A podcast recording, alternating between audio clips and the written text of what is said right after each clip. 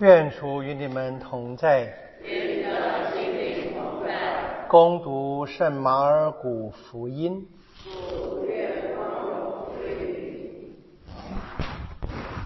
那时候，圣神立即催促耶稣到旷野里去。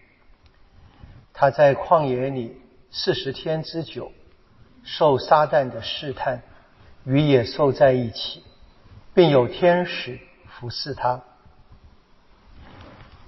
约翰被监禁后，耶稣来到加里勒亚，宣讲天主的福音，说：“时期已满，天国临近，你们悔改，信从福音吧。”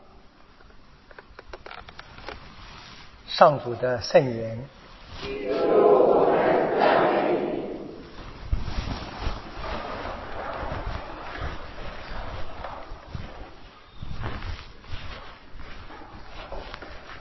我喜欢看网络新闻，已经不是一件新闻啊，大家都知道，因为我的工作一直跟电脑连在一起的啊。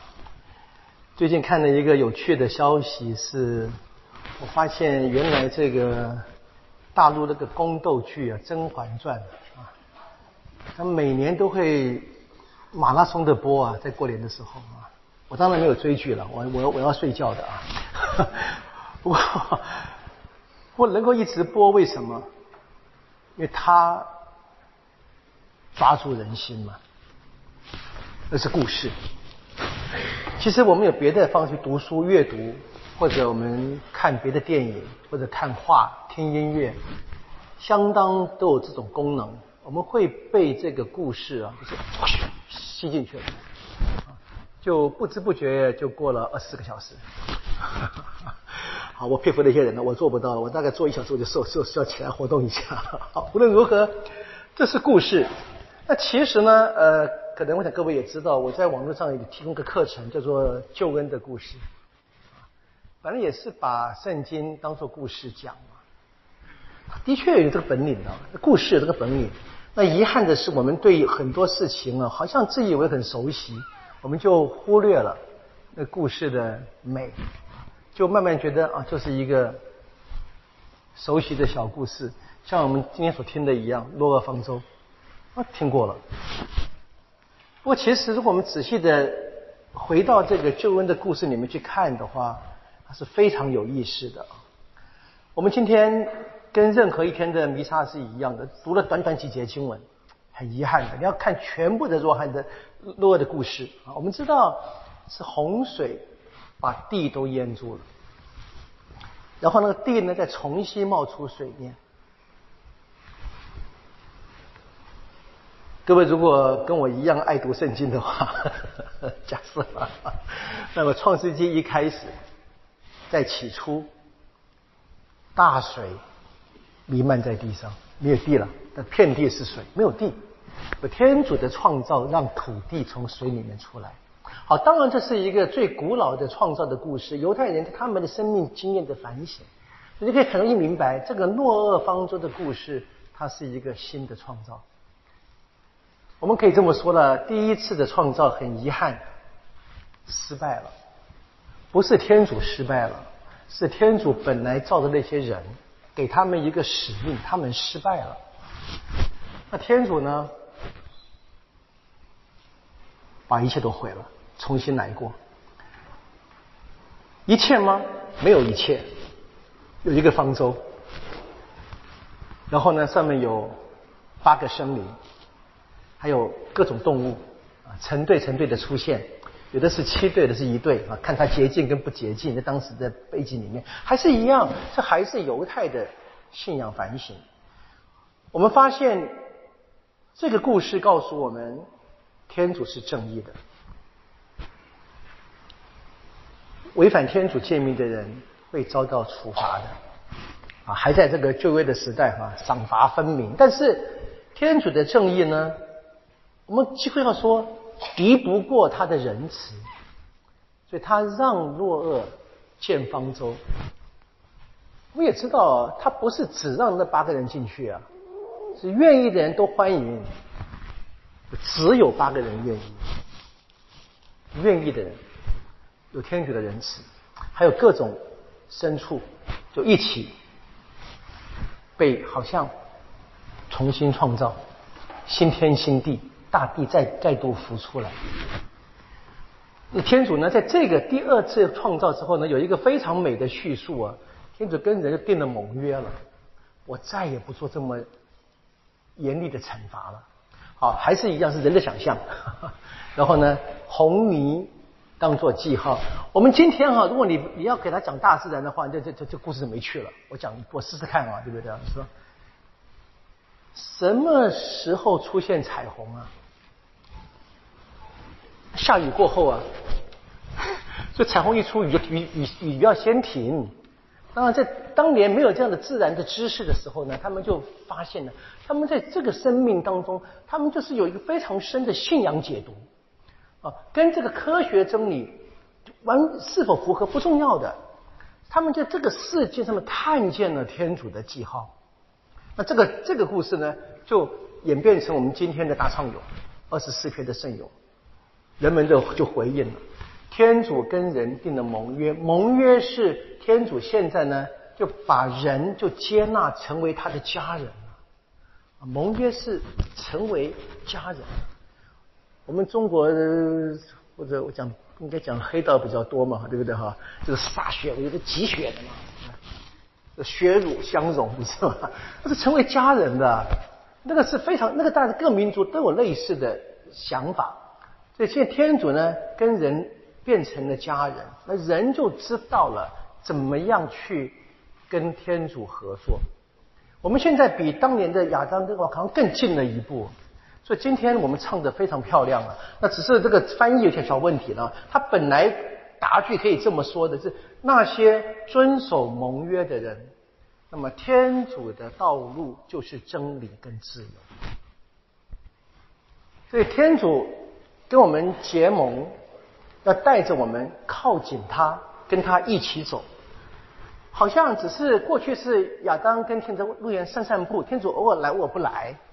现在那个图像是天主就把人，就你贴紧我，你贴紧我，我们是家人，你跟着我走，然后呢得到真理跟自由。啊，大家都知道，我有一个常常被人骂的一个问题，是我常常叫大家不要迟到，对不对哈？这是这个故事谈的自由。以前的人哈，在这些宗教仪式里面不会迟到的。那凡有规则必有例外，谁会迟到呢？奴隶，那些不自由的人，那些有主人准许他离开才得离开的人，他们才会迟到。这个故事一直到了保罗的《格林多前书》还出现这个情况的。所以有人来参加感恩礼，先把饭吃光了。那那些晚到的人，谁晚到？因为他自己没自由的人，就就饿着肚子举行感恩礼啊。以前是先吃饭后举行感恩礼的啊。今天我们反就反过来修，那没关系，其实是社会的变变迁的关系啊。这是很清楚，所以这一个盟约，它不是让我们所想象的说，哎呀，天主我来一下就好，你放你赶快放我走吧。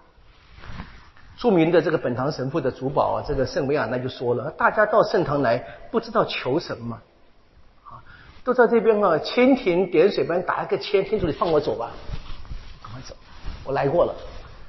我们好像只希望能够拿到那个最后的一分钟赶上车进去过就好了。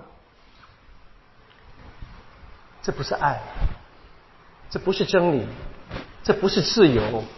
这不是天主要给我们的，天主给我们的多，所以圣勇的祈祷者他们就很清楚回应，求天主让他们看见天主的仁慈，求天主让他们看见天主他们指出的道路，那个道路的这个生活方式，就跟天主在一起。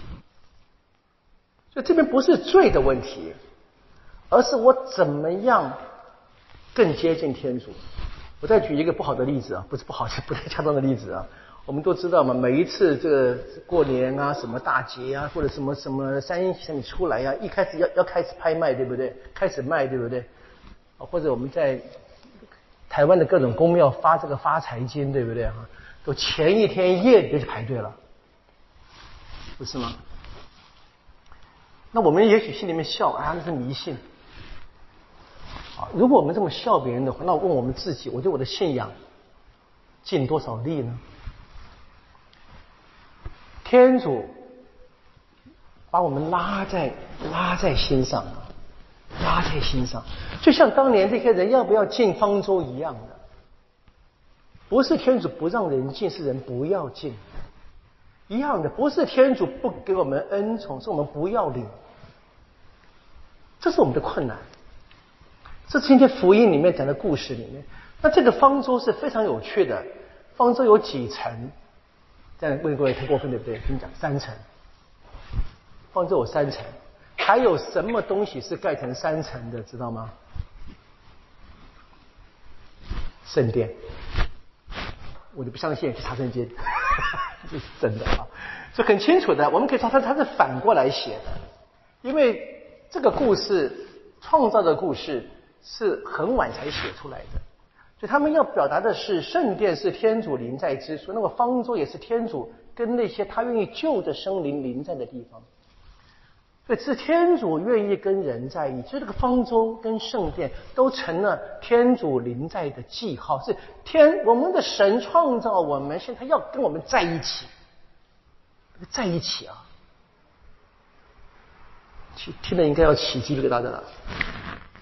神要跟我们在一起，那这故事发展到今天的读经一圣伯多的前书啊，就是在初期教会的领悟，他重新去反省这个方舟的故事。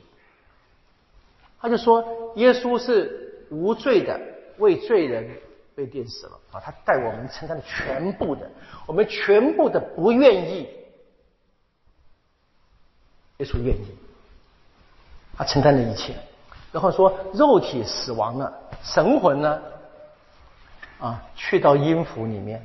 这当然是非常希腊思想，把人分灵魂跟肉体啊，这是分掉啊。所以肉体就留在十字架上，留在坟墓里，而这个耶稣的灵魂就下到音符里面。这是我们念的信经嘛，对不对？我们信耶稣被钉死在十字架上，对不对？死而安葬。我信他下降音符干什么？就把从这个落厄方舟的时代，直到今天，到耶稣墨西亚来之前，那些在已经过世的人，还在等待这个天主救援的，好，这还是一样第一世纪的信仰思想啊。所以这个天主让他的独生子来了，把这些人全部要拯救，因为天主他跟人立了盟约，他守约的，所以他让他的独生子来，叫拯救。所有的人，他也没有忘记落厄方舟开始的那些人，非常美的啊，很美的故事啊，而且我们的信仰不仅是一个空虚幻的故事而已。然后呢，作者就去说，那这个方舟呢，它还是个象征，这个玉象，它象征了我们今天的圣喜圣事。过去是大水，所以土地。是生命，就从水的掩盖当中，从死亡中冒出来，天主的创造，那得生命的。那现在是一样，我们人全部在这个，我们说四海浮沉，不是吗？我们在这个大海里面，透过这个洗礼，我们就离开这个水，活在空气中，活在跟天主共荣中。这是我多禄前书做的非常深的反省。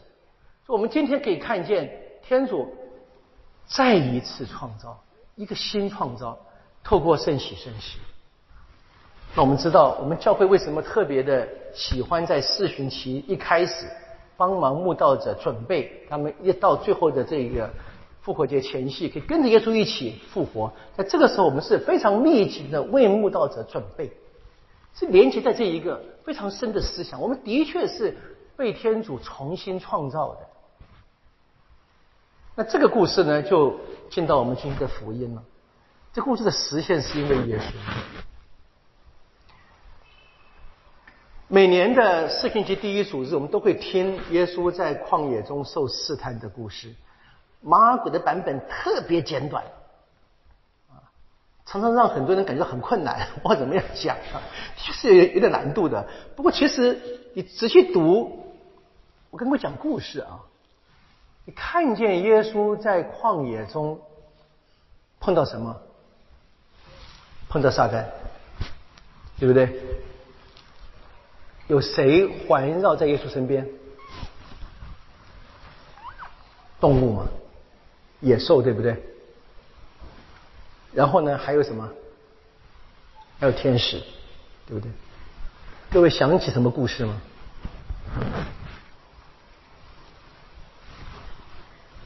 有人要讲话吗？乐园中的亚当，那个人，第一个人，他活在乐园里面。有魔鬼，有野兽，有天使，其实哈还有天主，不是吗？但是我们看见，在这一个活在乐园中的那个人，天主按照自己肖像造的那个人，天主还跟他一起散步的那个人。他跟魔鬼同盟，很难说是魔鬼引诱他了。当然有因素，但最终是自己，最终是自己。雅各伯书就说了：人受试探，人受诱惑，不可以怪天主，天主不试探人，而且也不是那个试探本身。如果人的内心洁净。没有任何外界的东西可以伤害我们自己，伤害这个人。好，这是乐园中的亚当。那耶稣呢？在旷野，不毛之地，没有生命，其实是给我们一个图像，是经验不到天主的情境，或者我们的俗话，感觉不到天主。可这样的耶稣。他是真正的人，新亚当，所以他可以战胜魔鬼。我们读这么多象征的故事，到这边成了一个真真实的、真实的角色出现了，不再只是人的想象而已，人真的出现了，真天主、真人，他就是好像让我们看见当初的亚当，啊，他失败了。然后呢，诺厄、新亚当、新亚当之后，人又继续的沉沦。而现在呢，天主自己来，让他的独生子自己来，他要告诉我们，天主守盟约的，他给我们他的道路，他给我们真理跟自由，他告诉我们有自由的。我们常常跟大家分享的时候，大家常会说这个事情很困难，那个人做不到。譬如说宽恕别人，啊，做不到啊，我已经我的忍耐度到这到这个地方，都是俗话了，没什么问题。我们我有有类似的经验，但如果你要问到这个圣经的最根本要讲的那个，就知道了啊。不要忘记，耶稣是真正的人，跟你有跟我一样的，他只是不犯罪，他可以抵抗任何的诱惑。为什么可以？因为他愿意啊，他愿意接受天主的道路，他愿意相信走在天主的道路上就是真理，就是自由。他愿意，我才能跟各位分享啊，不是能力的问题，是我愿不愿意。那这个愿意，换另外一个方式说，就是相信，就是信仰。耶稣他真正的相信天主，即使感觉不到，他相信天主跟他在一起，他相信天主在天主觉得需要时，他就会出手。所以耶稣在旷野里面战胜了，他出来告诉大家，事情满了。他告诉大家，天国近了，多近？这个近呢，是一个犹太的表达的方式。其实天国就出现了，在哪里？在耶稣身上。如果有一个人完全的跟天主合作，有一个人让天主决定他的生命，那就是天国。天国不是别的什么虚幻东西，是非常实际的。那这个是耶稣告诉我们的，天国就在我们中间。看着耶稣，过去我们说盟约，说天主他的道路是真理，是自由，还是抽象。现在呢，具体的人就出现了，这是我们的救恩的故事。我们现在呢，读这些故事呢，就剩下了一个挑战了：我要不要进这故事里面？要不要被他吸进去？吸进去以后，有一天。我们就是现实生命结束了，我们在天上里面重新看这个故事啊！我在这个地方，这里有我。那这是耶稣所说的悔改。我如果真的悔改，我就是说明了我被救恩的故事吸进去了。那这个悔改啊，当然我们第一可以谈是脱离罪恶，很清楚的。我们知道嘛，罪恶两个幅度。不该做的做了，这个我想相对容易一点点吧，也许哈，对我们而言，这不该做的不要再做了，那该做的没有做，而且该做的说实在，是永远做不够、做不完的。就我们对于神的那个渴望有多深，所以天国近了有多近，不是天主决定，是我决定，是你跟我决定。我们几乎要说哈，天主跟耶稣很有礼貌，很尊敬大家，啊，摆好的宴席，来不来你们自由，你们自由，他不强迫任何人，他就是用他自己的生命，他不断的，我们说委屈自己，啊，不断的，我喜欢用这个格林多后书的话哈。保罗说：“我代天主求你们了，求所有的信徒，要回忆到我们这个圣喜圣事的这个美啊，它这个真理性，它是让我们就离开了这一个水下的窒息，要在圣神内。我们现在的盟约的这个记号啊，不再是水，不再是，而是就耶稣自己就是天主圣神。我当我愿意悔改的时候，我真的跟着耶稣所带的讯息。”福音生活的时候，我就告诉大家：圣神在我内，天主跟我在一起。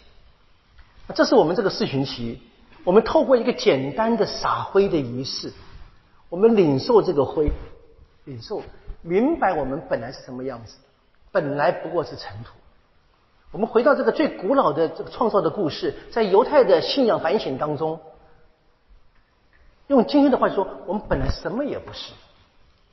没什么特别的可以值得把握的、不舍的、骄傲的怎么样？